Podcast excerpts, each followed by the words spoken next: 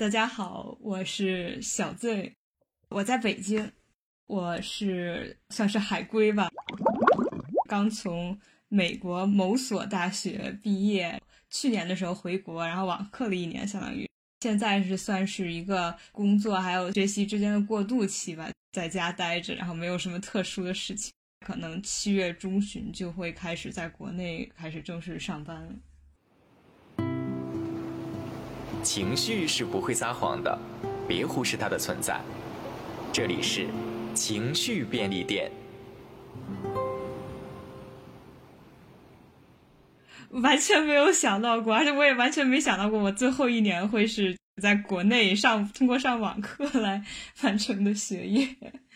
其实我是五月底学校就线上毕业典礼了，但是毕业证估计得一个月之后才能就非常慢的。邮寄到国内，像我们这种不在呃当地的人，可以在线上看毕业典礼直播之类的。也有一部分人，如果你在当地，可以选择在线下进行毕业典礼。它是有一个直播嘛？首先是有一个是就是全校的那种毕业典礼，是在一个橄榄球馆，就可能能坐好几万人那种地方办的。然后大概就是你可以点进去一个相当于 Zoom 的一个链接，就类似腾讯会议那种。你就可以加入，然后就可以看整个直播，包括校长讲话，还有原来的校友讲话，还有什么毕业生代表讲话之类的。还有一个小范围的毕业典礼，通常就是你所在的系、所在的学院自己办的一个规模会小点，只针对这个学院的学生的毕业典礼。那个毕业典礼还有那个时间特别的，对咱们国内的时差时差党特别不友好，应该是当地时间是下午两点多开始。国内的话就是后半夜了，所以那个我其实我想起来来着，后来因为一些原因就没有起来，所以就看了一小部分。就那个毕业典礼的话，是就是因为人数会小嘛，就只有你们系或者是你们这个学院的人，所以你可以选择自己。提前给院系交一个像是 PPT 一样的东西，就是说你可以把你的名字啊、你的照片，可能你的毕业感言几句话发给他们，然后他们可能就会把这些资源交上去的人，在就是宣读毕业生名单的时候，就会把你的 PPT 也展现出来，相当于在线上所有呃参加这个毕业典礼的同系的学生都可以看到，但这个是自愿的。我有一些同学，就是还在就是当地的话，就不管是美国同学还是中国同学，他们就是去买或者去租了那个学士服，然后在校园里会请专门的摄影师，或者有一些可能会摄影的同学付费的，然后拍了一组照片。中国人话发在微信朋友圈里，还有一些美国人发在什么 Facebook 啊上面之类的，看着真的挺好的。然后我其实确实是挺遗憾的，就是如果我没有回国网课在那边的话，应该我也会去买那个毕业服、毕业帽。在学校里照一些照片，这样子，要像我现在这样的话，相当于没有留下这一系列照片，就确实是挺遗憾。现在我唯一的打算就是，可能等毕业证寄过来，我自己在家，在千里之外，离学校千里之外的地方，可能稍微照一照之类的。确实是，就感觉没有什么仪式感。然后我有时候总觉得自己没有毕业，就有点恍惚。就有时候想想啊，我已经毕业了，很不可思议。因为我总觉得，因为像就原来小学啊、初中、高中，其实都是有一个毕业典礼，大家还会照毕业照，可能互相还会填同学录啊什么之类，就有那么一个仪式，让你会觉得，嗯，我确实是毕业了。但现在就感觉好像我仿佛没有毕业，仿佛是这个暑假过了之后，我下学期还会去上课，因为也没有什么仪式那种感觉，就很奇怪。另一点的话，就是因为我们学校它是网课的那个系统，还有我们学校自己的邮箱。现在还能登录，好像是说是可能得再过半年才不能登录，所以就更奇怪了。偶尔好像还会有一些我之前就订阅的一些东西，然后可能当时留的邮箱是学校邮箱，它还会发到我的学校邮箱上。我有时候还能看到那个提示，或者是我就每天就习惯性的早上会去就是查我的那个学校邮箱，有时候还会有新邮件，就感觉就很奇怪。不知道你的毕业典礼是否仪式感充足，是如何度过的？显然，在小 Z 这样因为疫情原因选择回国的留学生群体中，这个毕业季有点儿加了引号的草率了。我是六月十几号回的国，然后隔离了十四天，应该是七月一号、二号大概那个时间段正式隔离完，那个时候美国疫情就很严重，就跟国内相比吧，就是他们已经开始就是起来了，然后国内那个时候已经逐渐基本上逐渐平息了，可能就是每天有十例左右，还基本都是境外输入的那种。但是美国当时每天我在的那个州吧，就算是省，还挺严重的，可能每天都有嗯几千几万例这样子的。当时就大家都还比较恐慌，然后跟国内比的话，就情况很糟糕。当时就是已经明确下一个学年都会是线上课了，你可以在任何全世界任何地方都可以上，所以就是有一部分我的同学就选择了回国，然后有一部分人可能就选择留下来。然后我当时就选择回国的主要考虑就是，第一是我当时其实情绪。不是特别好，就有点感觉有点抑郁或那种感觉，因为当时就是美国也开始就封城，比如说那些嗯公共餐馆啊场所都关门了，然后就建议大家都要待在自己的宿舍或者公寓里，餐馆也都关了，然后娱乐场所也都关了，然后学校也都关了，就相当于校园也封锁了，整个人就是一天天困在公寓里，就还挺没劲，也挺无聊的，然后就有点就是焦虑或者有点。不太舒服吧，就感觉，再加上好像感觉国内确实疫情控制的不错，然后我爸妈那边也有点担心，我就觉得也希望我能够回国吧，然后我当时就回来了，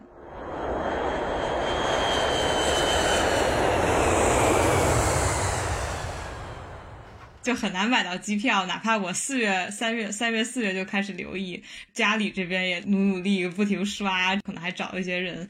才买到的六月十几号的机票，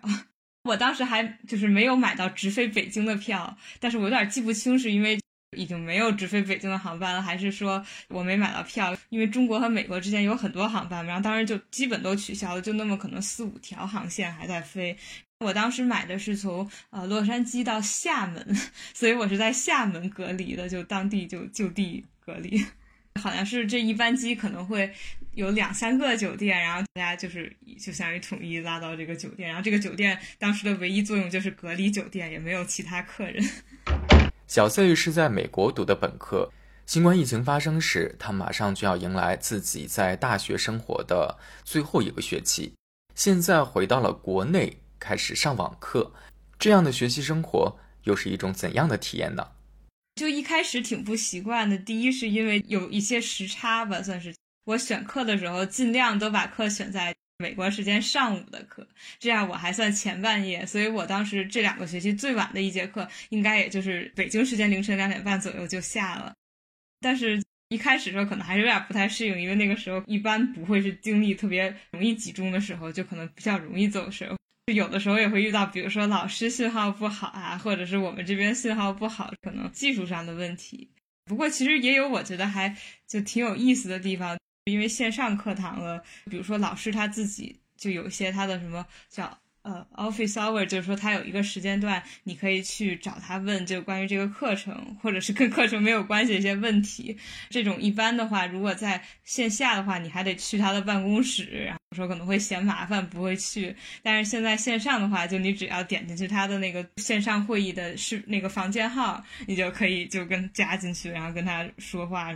感觉更方便了，可能就会让我更愿意去找老师问问题，这样的这点还比较好。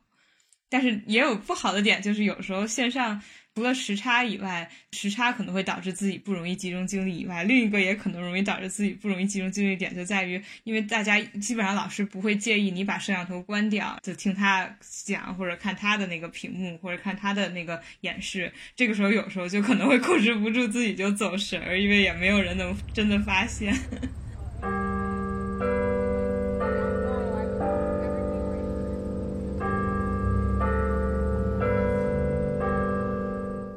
我这两个学期就自己选课的话，大概就是每天都要上课。周一到周五的话，一般都是两节课，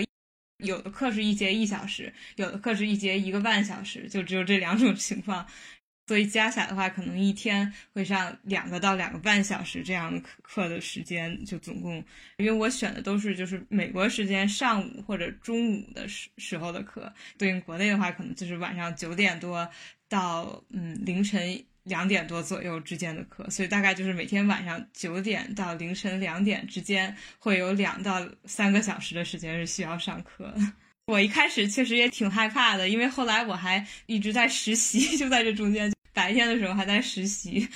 比较庆幸的是，我的实习没有压力特别特别大，因为我在网上看见有的实习可能凌晨或者是晚上十点、十一点还会有人来找你做事情那样，但是我的实习就没有这么夸张，就可能偶尔会有可能晚上九十点钟有一点突然临时有什么事情稍微解决一下就 OK 了，就还好。其他的话就是可能这段时间就让我作息就感觉挑战一下自己的睡眠或者休息极限吧，可能一天睡嗯。六个小时或者五个半到六个小时就能保证这一天都精力比较充沛。就我原来以为我需要睡八个小时才行，然后这么一看的话，就也还 OK。第二点的话，就是养成了喝咖啡的习惯，最多的时候可能一天能喝两杯，但也不算特别大那种黑咖啡或者冰美式那种的。但是最近又也戒掉了，因为就最近就毕业之后也不用那么忙，加上我觉得好像一直喝咖啡也不太好，容易有那种成瘾性，就。最近这半个月吧，就没怎么喝咖啡。第三个的话，就确实感觉自己可能时间管理上也被迫稍微更好了一点。有时候可能午休实习的单位午休的时候，我也见缝插针会写一些作业呀，被迫更少的拖延吧，因为时间不够。我觉得可能我还比较庆幸，就是我没有遇到这个问题。但是我知道有一些同学遇到了这个问题，就是因为我家长的话，他们就白天也不在家，然后我爸还是这种就算长期出差那种的，哪怕我在家待着，可能跟家长的至少周一到周五之间的互动啊交流时间也比较少，就没有什么矛盾。但是我知道有一些同学就可能回家了之后，就会跟家里人有一些。比较大的矛盾，包括可能首先是作息呀，还有生活习惯上，因为可能大家都习惯自己一个人熬夜啊，或者是起的比较晚，有一些家长就会对这个比较看不惯吧。然后第二可能是，可能有些同学就是出国了之后，他的一些想法转变一点，可能在一些看问题的角度和观点上跟家长有一些矛盾分歧。如果他愿意跟家长说出来的话，就可能会吵起来这样子。像我这种情况的同学里面，就是遇到比较多的。应该我有几个同学，他们就是因为这种情况，所以就宁愿就赶紧找一个可能外地的实习，然后就出去租房住这样子的，就为了不跟家里人产生太多的交流。疫情对很多留学生的改变，恐怕远不只是上课方式和毕业典礼变成了线上这么简单。对于小 Z 来说，他的人生规划也发生了变化。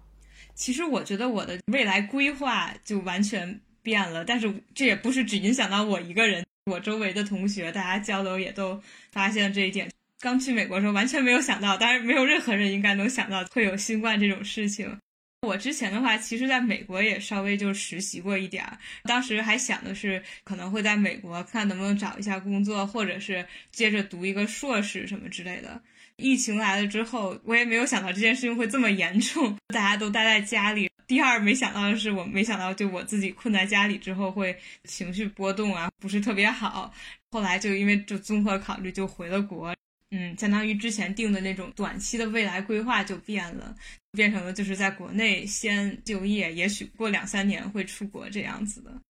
这一点就是对我。反正是至少近三年、近四年的规划有一个非常大的转换吧，算是。其实这个有点不好意怪不好意思，但是我之前还真的觉得美国就就没有想到疫情会这么严重的。第二个原因是因为我觉得美国还挺厉害的，我觉得他们以他们的国力啊，应该不会让疫情发展的很快，或者说能很快控制住疫情。但是我没有想到没有太控制住，就变成现在这个样子了，然后就也有一点点。有一点点失望，但好像我也没有资格失望，因为我也不是美国人。但反正就有一点不满吧，因为毕竟是这件事情也影响到了我自己的未来的规划，让我也就比较折腾嘛。就一会儿又在国内网课啊，又又得找回国机票，又各种隔离啊，为他们国家的观感也有了一点变化吧，算是。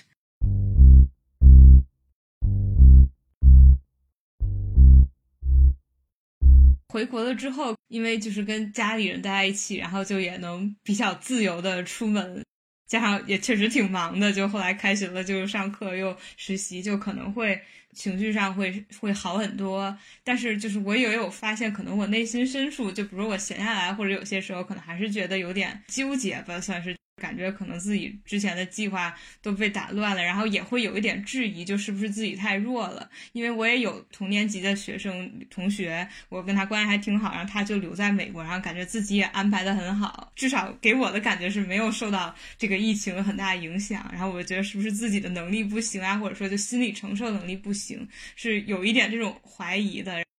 我一开始的时候以为就是可能随着时间，嗯，在国内待时间久了，而且加上自己确实也马上要入职，就是开始工作，可能算是翻开新一篇了。可能自己这种心底有一点，也不能叫不甘吧，或者会对自己有点质疑，因为感觉自己的心理承受能力很差，跟就是同校同龄的人比，好像不太 OK 那种感觉，就这种质疑会变少。但是就是前一阵的时候。我姥姥她整理东西，就发现有一个小文章嘛，因为我姥姥特别爱写那种什么诗什么，就是或者她有时候家庭聚会会写个演讲稿那种的。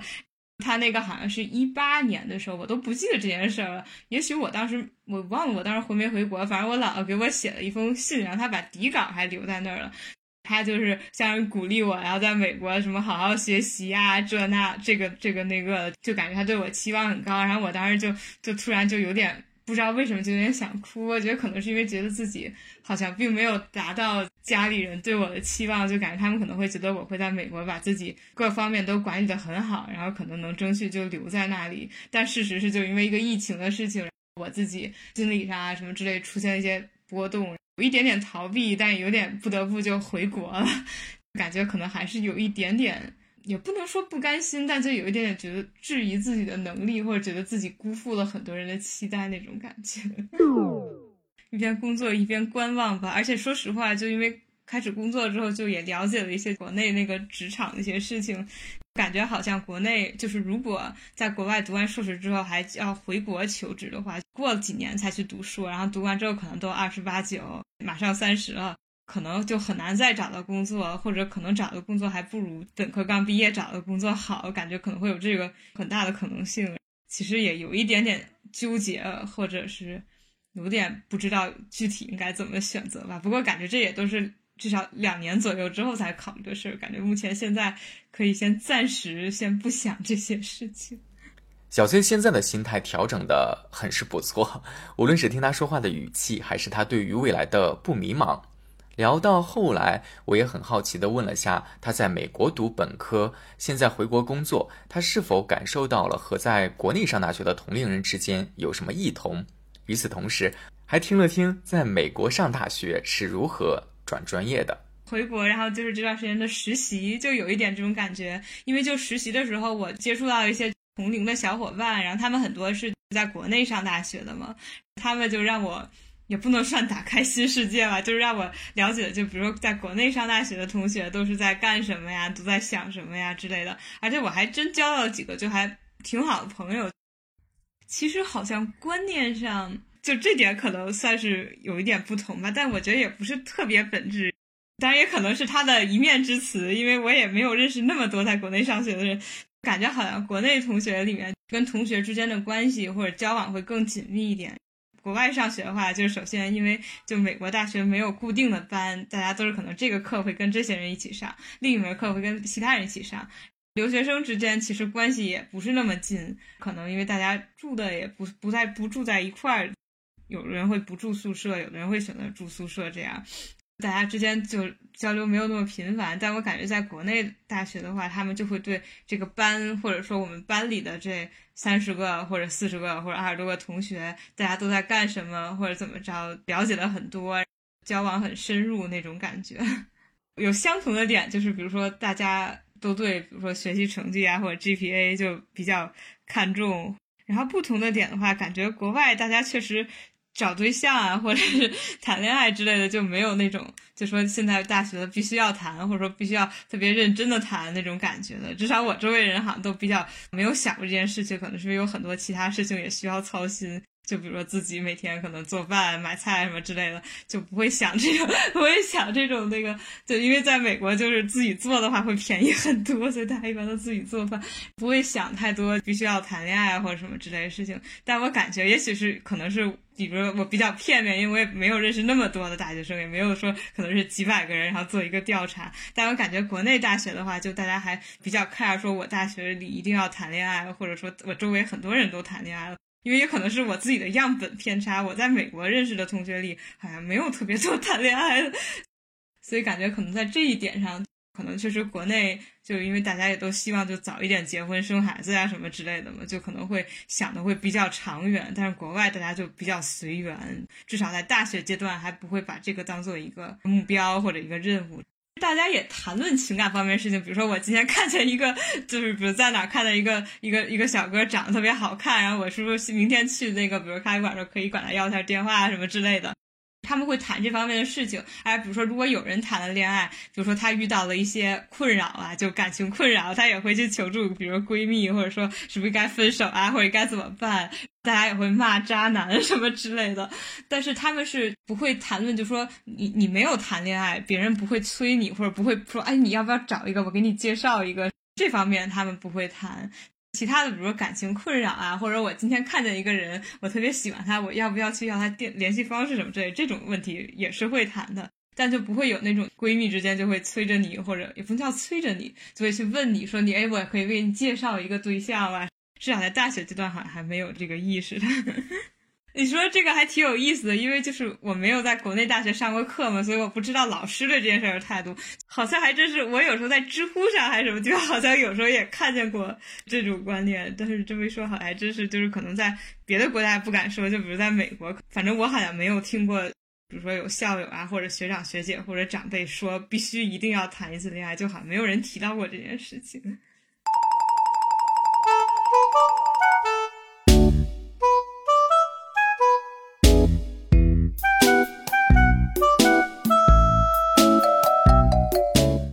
就是转专业转到了经济。我之前刚入学的时候是环境科学，然后发现我真的实在不行，第一、第二个学期我就转了。我有一个教授是我一个选修课的教授，他是历史老师，但是他的本科是数学，就特别神奇。然后后来读研、读博读的是历史，然后所以就可能是他们这种事情，他们会觉得就可能发生的会比较多，所以就他们可能就反而会比较鼓励你探索专业以外的东西。而且我们学校有一个数据说，好像百分之二十还百分之三十的人都换过专业。大一大二的时候，学校不会建议你换，但是之后学校基本就不会给你换了，因为这样的话意味着你可能会要额外多花一到两年才能毕业，这个学校比较忌讳。其实就是去跟你的那个院系里的那种导师，就跟他聊一聊，然后他可能会看一看你之前选过一些什么课，因为有些课可能换了另一个专业，这个专业也需要这些课，就相当于你也已经修了一部分学分了，所以他就可能会帮你算算，看看你能不能在四年或者五年内准时毕业。如果他觉得你就比如大一第二学期，甚至大二第一学期换专业之后，你也能保证四年或者五年内毕业，他就会同意你换。他就会给你签一个表，过一个礼拜，你在系统上一看，你就已经换了专业。哦，但是也有个别专业，就是我们学校的话是那个 CS 就特别难转，因为就这个专业比较好，太火爆，一般不会有人转出去，所以他每年也没有什么席位可以留给你转进去，所以这个有时候就你很难申请，他会卡得很严。这就是小 Z 的故事了。在这期播客的最后，我想发布一个最近想做的新尝试。我先把它的名字暂定为“听见陌生人计划”，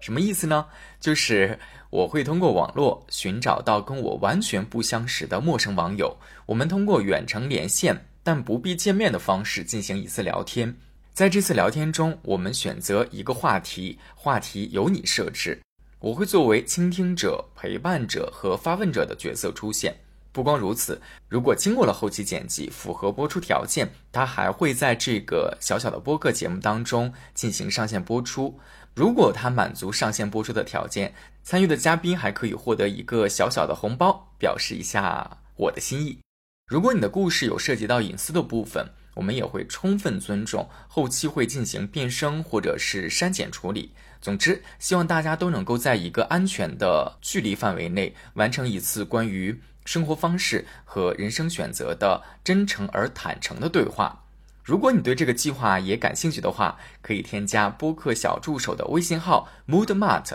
m o o d m a r t，我们进行详聊。我在声音的这头等你。